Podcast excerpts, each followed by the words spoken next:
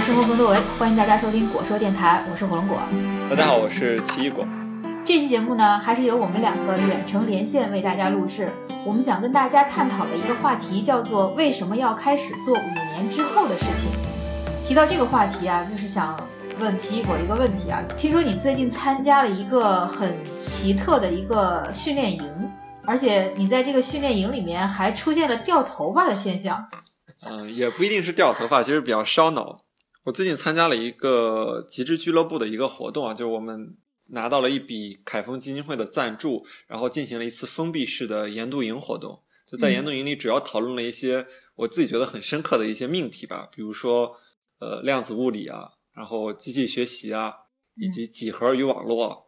嗯，背后的故事它们有千丝万缕的联系。可能如果你在某一个领域去了解的话，可能只能够了解你这个领域内的一些小东西。比如现在很多人做机器学习，是吧？但是它背后的物理背景或者更大的一个命题，可能很多人很难以发现。然后这次研读营就是想把所有的这些东西去串联起来。那是什么人在参加这个研读营呢？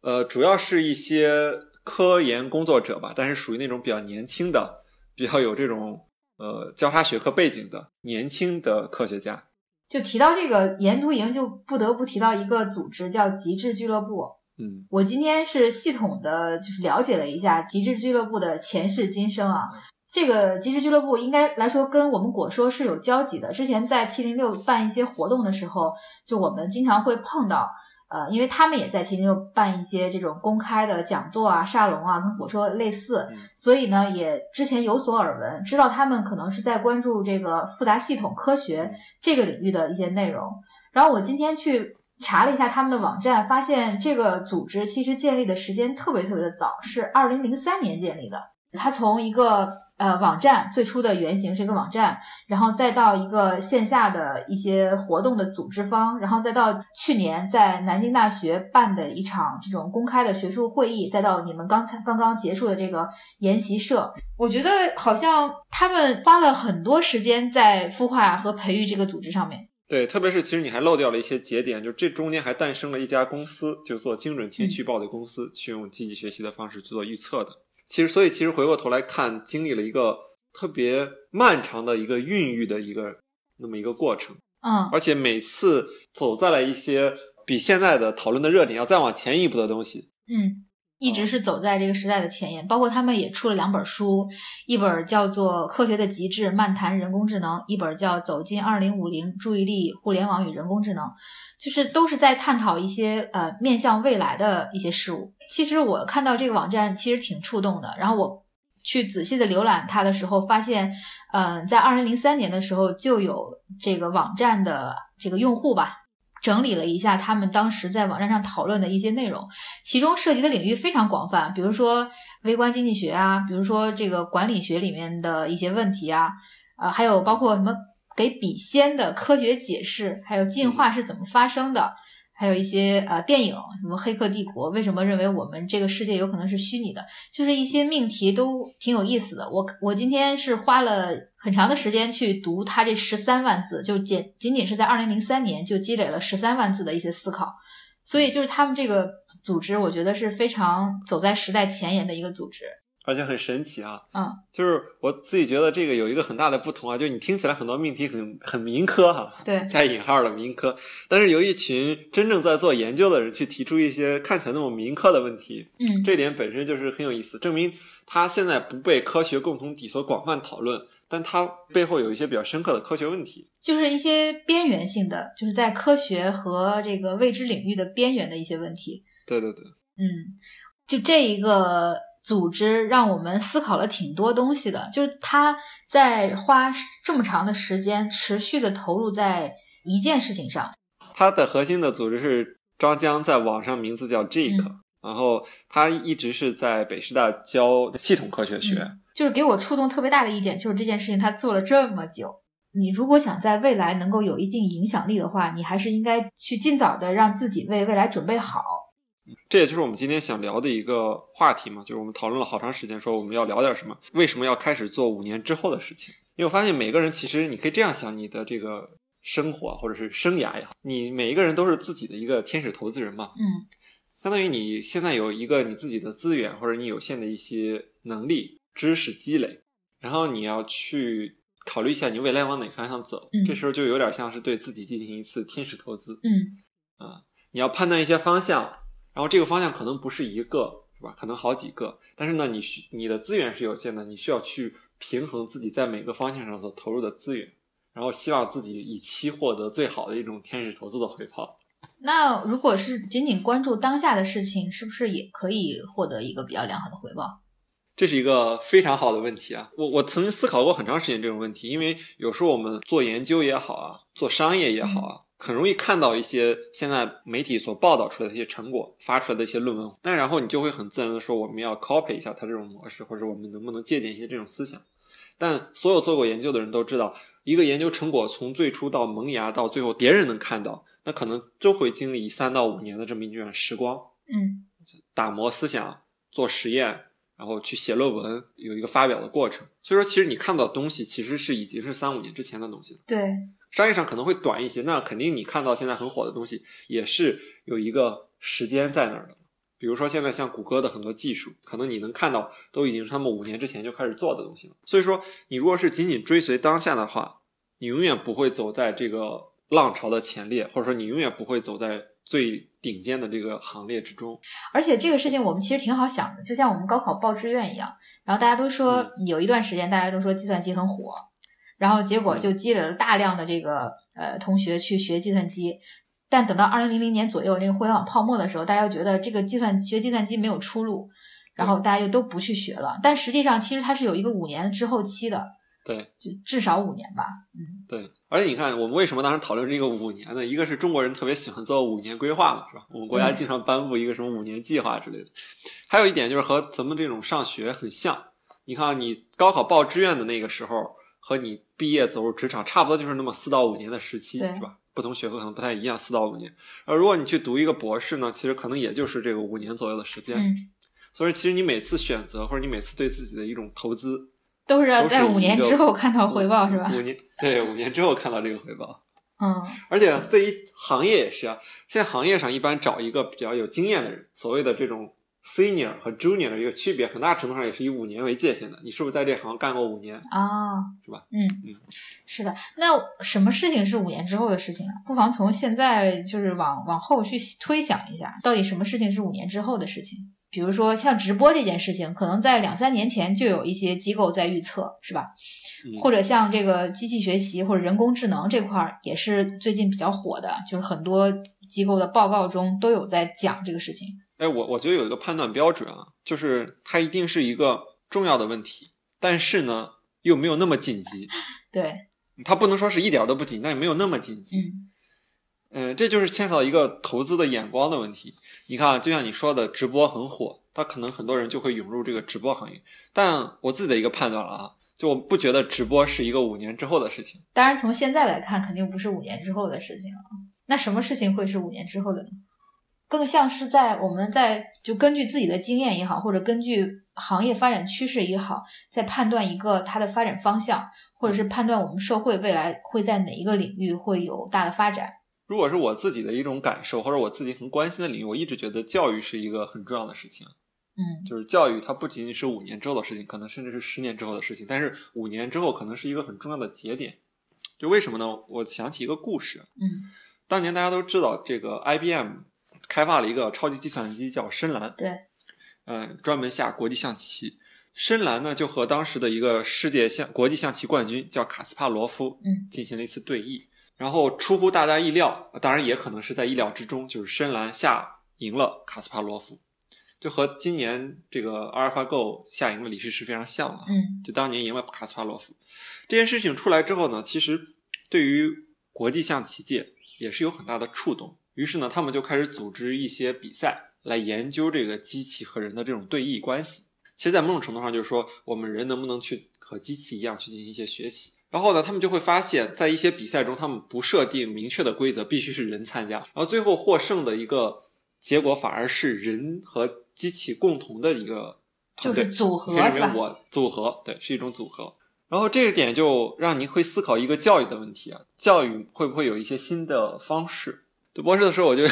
老是想一事儿，就是一个学科有没有发展的尽头，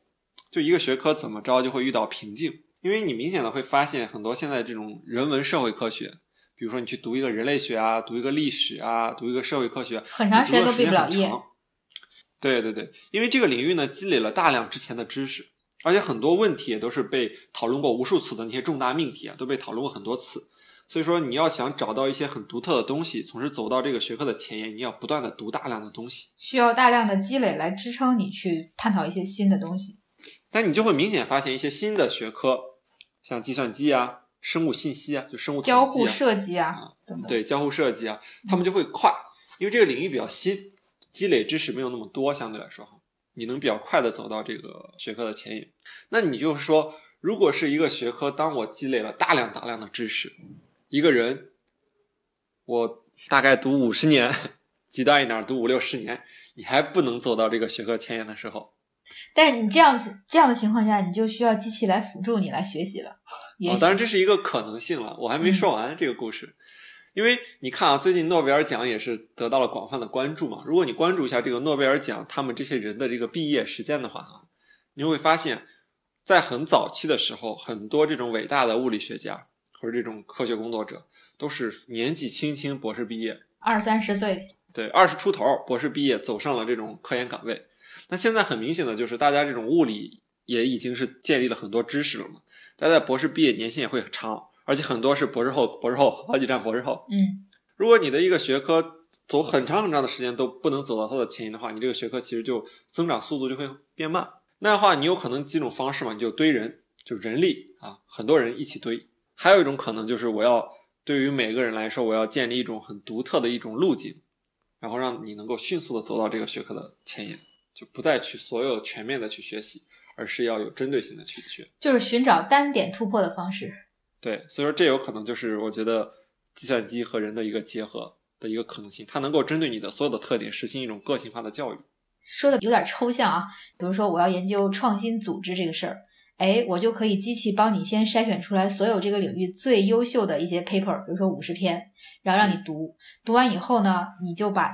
这个领域最新的或者是最经典的一些东西掌握了，你就可以走到这个学科的前沿上去，然后去做一些新的探索。它比你这个要更加的高级一些，为什么呢？如果是只是说让计算机去帮你筛选知识的话，那它有可能对所有要学这个你说的这种创新的人，他都可能筛出这五十个。但是事实不是，每个人都有自己的特点。他会根据你所有的一些特点，比如说你学过哪些基础的课程，你有哪些背景知识，你看过哪些书，然后再对你进行一些更精准的一些推荐，这是第一。然后第二呢，他不会一下子可能给你推五十，他可能给你先推两三个或者三四个，看看你的反馈，然后他再根据你进行一些动态的调整。所以说，就像一根拐棍儿一样，啊，引领你走到这个前沿，而不是说是一下子给你摊开一桌吃的，有点像那个上菜一样，它是一道一道的给你上。而且这个上菜过程是要调整的，不是一下子给你摆一桌。嗯，其实这个就有点像是我们对未来机器和人相处的方式的一种比较乐观的估计，就是机器在辅助人类进行学习，是吧？对。其实教育这个领域算是我我们觉得有可能是未来五年依然不会过时的一个方向。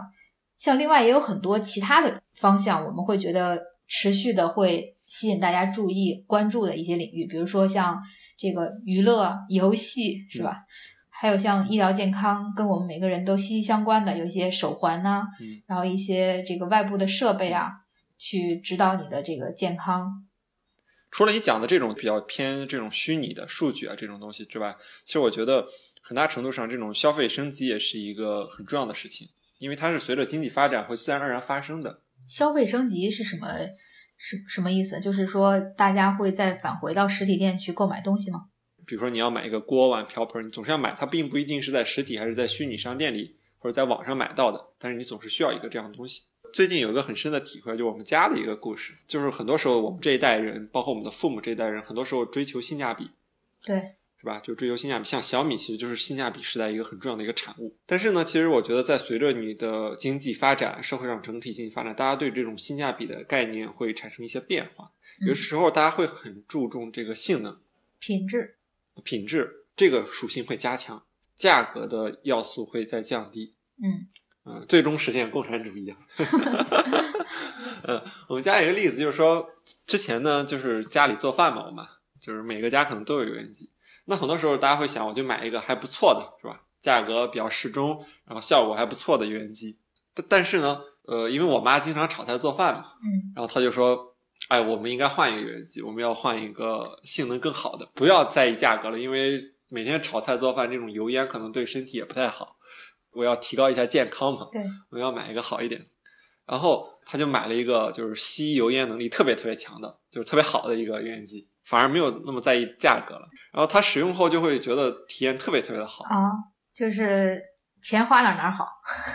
呃，对，钱花哪儿哪儿好。于是乎呢，顺带把家里很多锅碗瓢盆就都换了都换的比较好。嗯，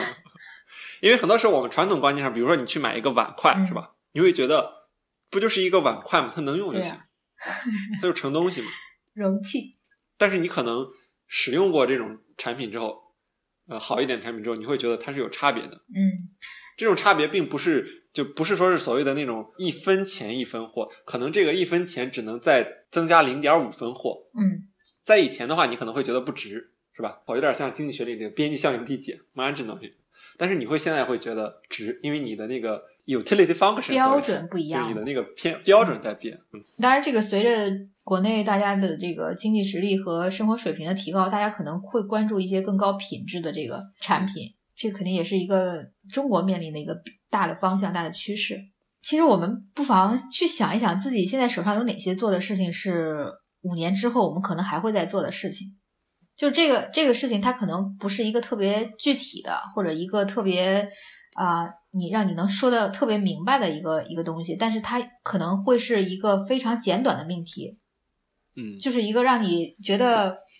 哎，很清楚，好像我的所有的生活都是在围绕着这么一个主题在展开的，或者说我的兴趣，或者是说我我之后关注的方向都是在围绕着某一个这个主题展开的。比如说像像我比较关注的这个创业精神，比如说像这个创新组织，或者像这个我们刚才谈的机器辅助学习、这个数据支持决策等等，是吧？都可能会是影响未来的一些方向。对，就像你说，它可能不是一个具体的一个点，它可能是几个点，嗯就是你对自己进行一个天使投资嘛。你既然可以选择全部押宝到一个上面，你也可以选择一种分散式的投资方式。这个并没嗯有从投资的角度上不一定哪个一定对，哪个一定错，是吧？对，那么在我们对五年之后的事情有了一个大概的判断之后，那么该如何启动呢？就是我们要如何开始去做五年之后的事情呢？哎，这个也是一个非常好的问题啊！我觉得我自己有一个相关的感受啊，就是我如果是决定做一件事情开始啊，就比如说我决定写一篇论文啦，或者是我决定去干一件什么事情，先把自己关小黑屋不是，我会选择先整理桌子，啊，整理电脑文件夹，对，先收拾一下房间，先收拾一下房间，对，先删掉一些不不是那么重要的事情。对，把思路清空，然后只留下这个问题。大家一想，我要开始做一件事情，我是不是要围绕它收集信息啊？而不是，可能你要先开始做一件事情，先把与这事没关的删除，对，先把以前没做完的事儿截掉。对，先删除，而嗯不是先增加。这个可能思维上是一个很大的一个转变。对，这里面可能就会涉及到一个概念，叫做注意力资源，或者叫注意力经济。就我们每个人的注意力都是非常有限的，就每天除了吃饭睡觉，呃，有精力的时间也就那么很短暂的几个小时。所以在这几个小时里，我们该如何分配，其实也是一个很很大的学问。所以我们一般来说，最好不要轻易的去消耗我们的这个注意力资源。能做减法，嗯尽量少做加法，是吧？像刚才我们提到的那个极致俱乐部最新的一本书叫《走进二零五零》，这本书里面也讲到了这个注意力经济的事儿嗯，就是在讲未来呃我们的注意力会成为一个最稀缺、最宝贵的资源，所有的 APP、网站或者是一些应用都会去争夺我们的注意力资源。对，其实广告就是一个很明显的例子，广告争夺的就是你的注意力。所以，就是我们首先要意识到，不能轻易的消耗自己的注意力资源，然后要把我们的注意力投在这个我们对五年之后的事情的一个判断上。嗯意识到了自己的注意力非常重要，然后进行了一轮删除、清理和整理。我觉得还有一个很重要的点就是，你一定要和最好的东西去进行亲密的接触。最好的东西就是跟你想做的这个事情最好对最好的这个材料对，最好的资源、最好的资料，甚至是最牛的人。因因为现在是一个知识爆炸的时代，信息非常的充充裕啊。其实和你说的这种注意力非常稀缺有关。就在稀缺的时间下，我肯定是希望能够去尽可能的去接触最好的东西。对，然后《易经》里面不是还有句话嘛，叫做“取法乎上，仅得其中；取法乎中，仅得其下”。就是说，我们跟最好的去接触、去学习的话，我们有可能就是实现的是一般般的水平，是吧？但如果我们一开始接触的资料就比较一般的话，那可能就是比较差的结果。你有没有这个自己的经验？就是你是不是现在在做的事情是你五年之前开始启动的？我其实后来做那个研究，体会挺大的。因为虽然大家看到最近这几年这种数据驱动下的很多东西很火，是吧？包括对于很多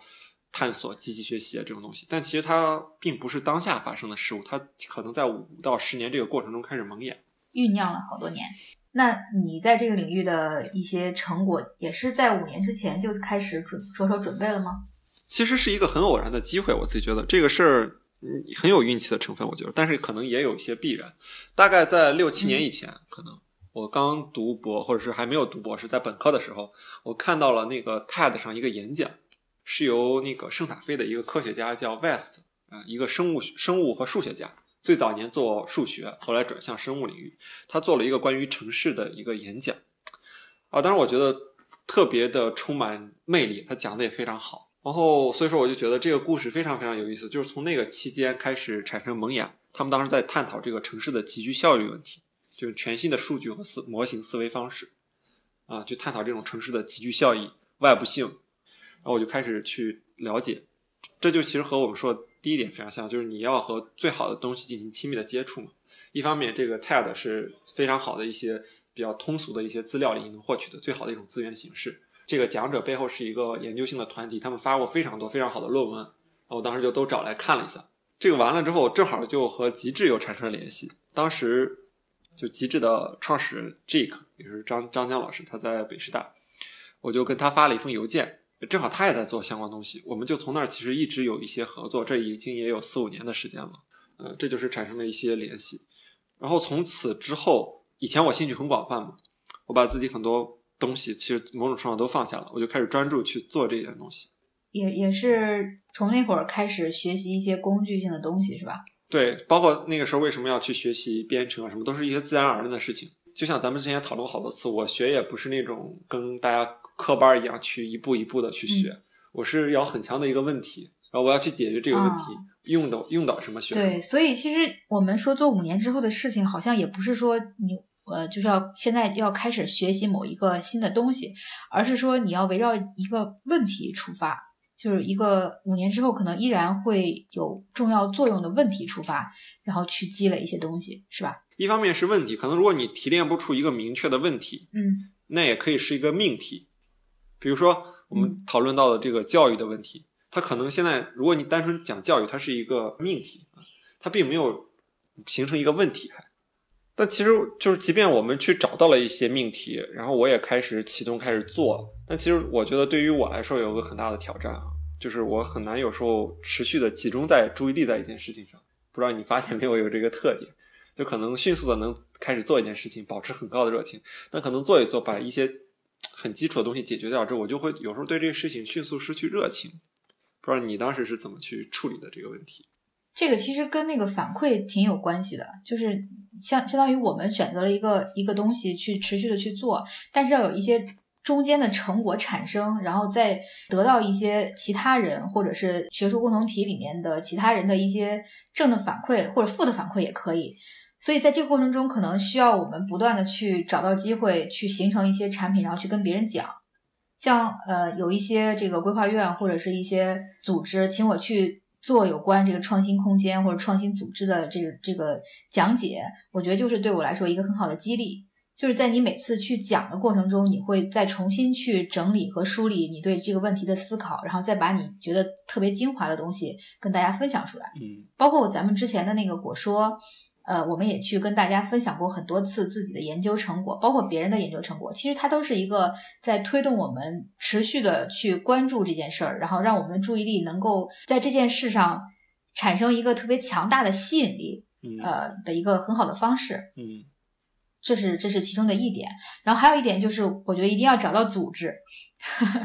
就是一定要找到一个认可你或者说跟你有共同兴趣爱好的一个小的团体。哎，你说的这些小团体让我觉得挺有意思的。一般我们提到组织，很容易想到这是稍微大一点的学术共同体也好，或者是一个正规的一个什么机构也好。你为什么特别强调这个小团体这事儿呢？你想啊，如果一件事情被很多很多人都认可了、了解了，那它在未来可能那就不是一个就是你看到的一个特别稀缺的，或者是特别有洞见的一个方向了。所以一般来说，就是特别有眼光去看到一个很有前景的方向，而且是少有人能看到这个前景的方向的这个人群是很小的。然后你能找到这些人，其实是非常非常不容易的。像咱们提到的极致俱乐部，他们的核心团队也不过就五到十个人吧，可能也是非常非常小的一个团队，他在持续的往这里面贡献力量。所以这个三到五五个人的这种小的组织，它能够产生更加密切的这个交互，然后大家也能互相去支持自己的这个这个注意力，然后能够产生更多的这个思想成果出来。哎，你说的这个，其实我当时。觉得咱们当时也尝试过呀，我们也组织过一些这种研究的小兴趣小组，或者这种针对自己某个感兴趣领域组织一些小的兴趣小组进行一些讨论，但好像最后的结果也没有那么的理想，持续的时间也没有那么长，就渐渐的就没有了。很多时候我们都会有这种现象，就是你加入一个小的组织，然后这个组织就渐渐的就没有了。对，